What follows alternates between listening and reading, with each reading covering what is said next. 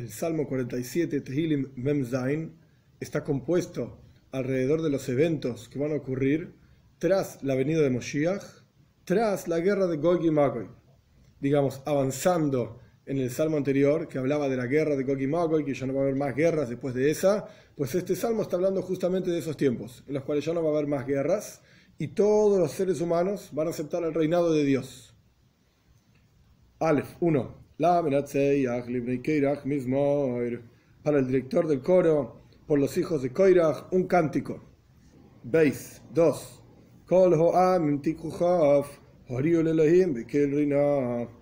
Todos los pueblos aplaudan. Tikuhav se puede traducir como aplaudan, en símbolo de alegría, en señal de alegría por el reinado divino tras la venida de Moshiach. O el Malbim, uno de los comentaristas clásicos también, explica que Tikuhav significa se van a dar las manos. Antes hacían guerra o por cuestiones religiosas o por cuestiones de poder de tierra, poder sobre esta tierra, poder sobre la otra tierra, los recursos, etc. A partir de la venida de Moshiach y el final de todas las guerras, van a darse las manos, tiku haf. Haf significa literalmente las palmas de manos. Horiu van a tocar el sonido del shoifar. El shoifar es un cuerno. Todas las leyes del shoifar no, es, no son ahora el momento para explicarlas, pero es un cuerno, por ejemplo, de un carnero hueco que se hace sonar específicamente en Rosh Hashanah, en el comienzo del año, como vamos a explicar más adelante. Van a hacer sonar, sonar el shoifar para Dios y ese sonido va a ser el momento en que se corona a Dios como rey por sobre toda la tierra. Y esto va a ser aceptado Reina, con cánticos, con una voz de alegría. Gimel 3.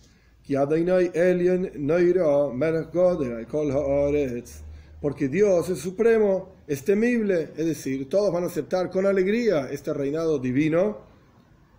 Dios es Melech, es rey, muy grande por sobre toda la tierra.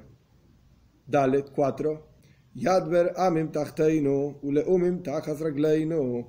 Guía a los pueblos bajo nuestro, bajo nuestro significa bajo nuestros juicios, bajo los juicios de la toira.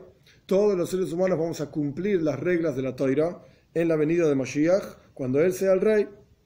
Uleumim y naciones, tajas ragleinu, bajo nuestras piernas, que es el mismo concepto, que todos los pueblos sigan las leyes de la toira. Hey, 5.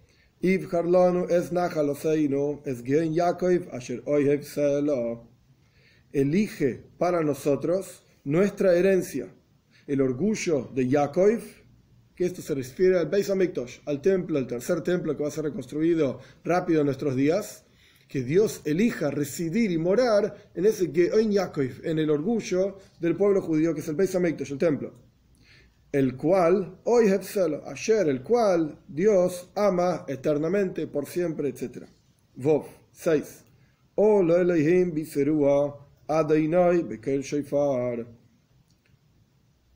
Todos van a decir, así como dijimos en el versículo 2, que hagamos sonar el sonido de shofar con una voz de alegría. En el versículo 6 decimos que a partir de esta voz de alegría, se va a elevar Dios en este sonido del shofar. Hashem bekol shofar. Dios en el sonido del shofar. Más adelante vamos a hablar la relación de este versículo justamente con el sonido del shofar y el juicio de Rosh Hashanah. Pero el punto es que la elevación de Dios va a ser sentida por todos los seres humanos. ¿Qué significa la elevación de Dios? La revelación de su reinado sobre todo el universo entero se va a reconocer junto con ese sonido del shofar y la alegría de todos los pueblos por ser sirvientes de Hashem. Siete. Y todos van a decir entonces, Zambro Elohim Zameiru, Zambro Zameiru. Canten a Dios, canten, canten a nuestro rey, canten. ¿Por qué se llama Malkeinu, nuestro rey? Porque en la práctica, ahora, antes de la venida de Moshiach, cuando está siendo cantado este salmo, es nuestro rey, es el rey del pueblo judío, donde lo reconocemos, lo aceptamos, cumplimos sus preceptos, etc. Pero en el momento de la venida de Moshiach va a ser el rey de todos los seres humanos. Todos lo van a reconocer como rey. Como vemos en el siguiente versículo, Ges 8, Kimelech kol ha'aretz Zamru Maskil. porque es el rey de toda la tierra. Nuestro Señor, el Ekim, Dios, Zambru Maskil, canten aquellos que son inteligentes y lo pueden reconocer y lo pueden entender. Anteriormente, en el versículo 2, dijo que todos los pueblos van a aplaudir, todos los pueblos van a tener koil rina, una voz de alegría. Para esto no exigía maskil. Maskil viene de la palabra seigel. Seigel significa inteligencia. Para estar alegres, digamos, y para aplaudir, no se necesita grande inteligencia. Pero para componer cánticos, como dicen estos dos versículos, el versículo 7, el versículo 8, para componer cánticos y cantarle a Dios, para esto se necesita maskil, inteligencia.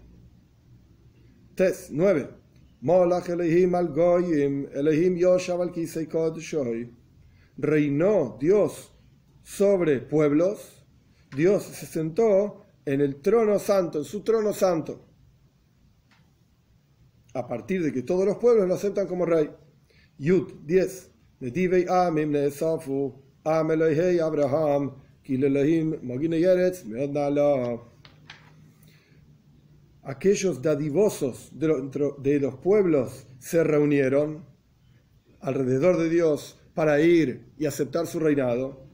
El pueblo del Señor de Abraham, porque Abraham fue el primero que publicó la unicidad de Dios, el monoteísmo, y fue el primero, así está escrito en, los escritos de nuestros sabios, el primero de los conversos. Entonces, Nidive Yamim, como comienza el versículo, aquellos dadivosos de todos los pueblos, todas las personas importantes de todos los pueblos, todos ellos también van a venir y acercarse a Dios en el momento de la, venida de Mashiach, y estos van a ser reconocidos como Am el Kei Abraham, el pueblo del Señor de Abraham, porque Leikim, Mokine y Eretz, hacia Dios vendrán todos los importantes de la tierra, porque Dios va a ser extremadamente elevado, su revelación va a ser tan clara en el universo que todos van a reconocer su reinado. Este es el Salmo. En el versículo 5 y el versículo 6 tenemos una indicación sobre uno de los asuntos más interesantes de Rosh Hashanah.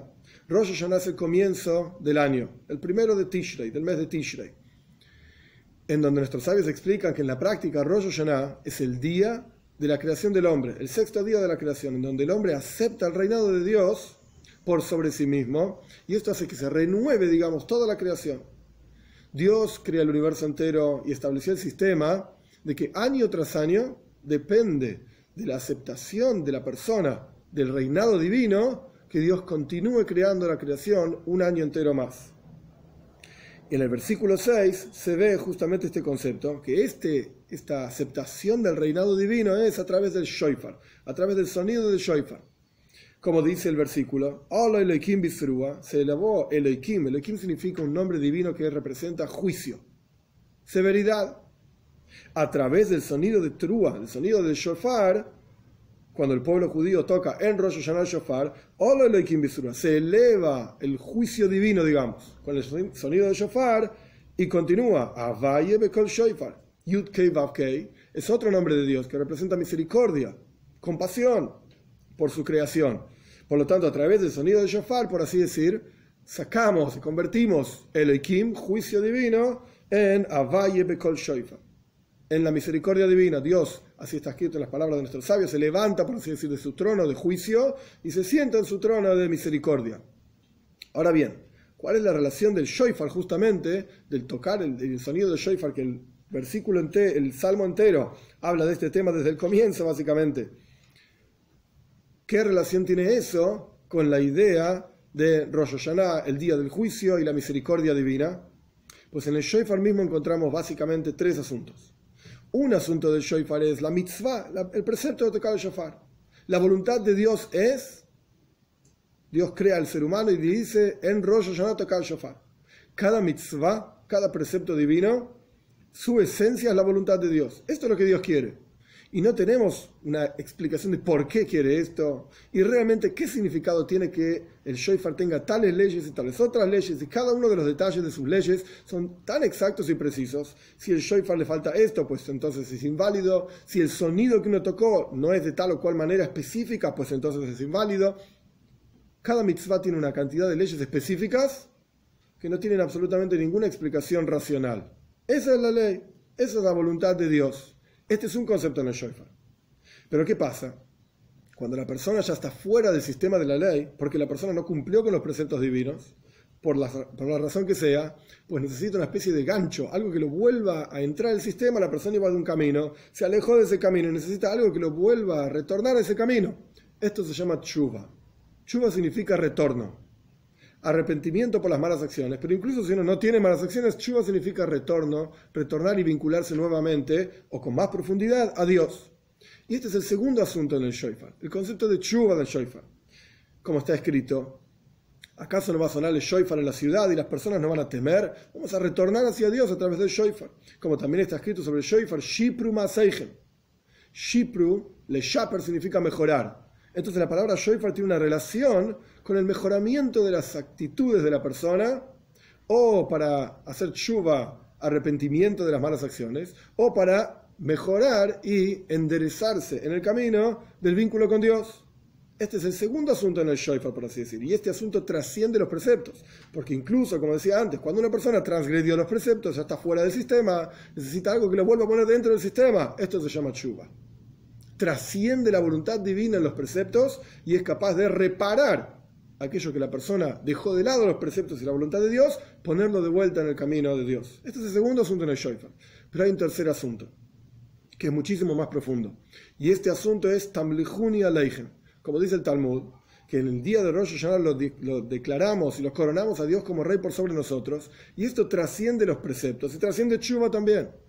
Es decir, es el vínculo esencial que hay entre Neshama y Israel, las almas del pueblo judío, y Dios.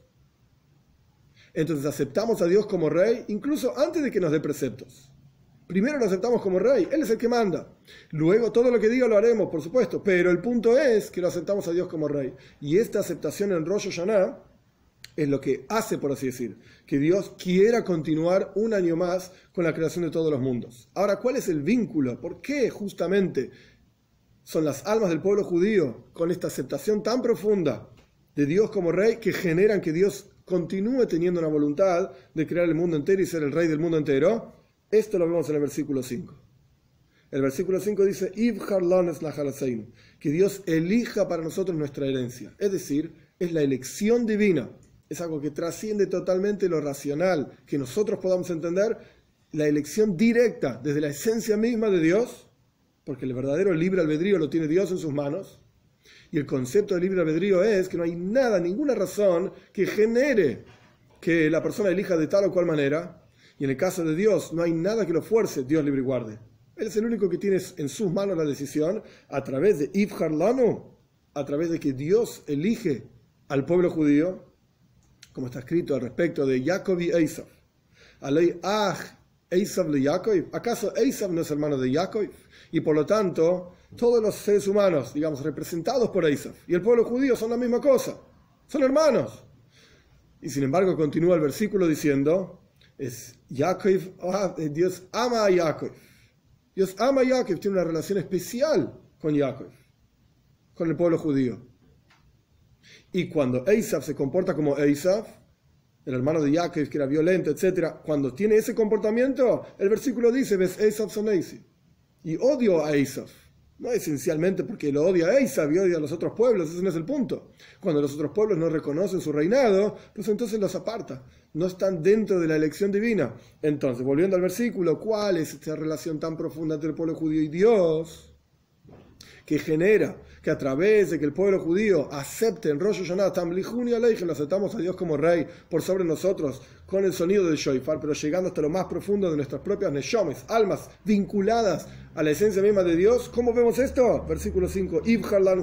Dios con su libre albedrío elige al pueblo judío. Esta elección proviene de la esencia misma de Dios el lugar más profundo que existe, donde Él elige vincularse a sí mismo con el pueblo judío, y por eso continúa el versículo 6.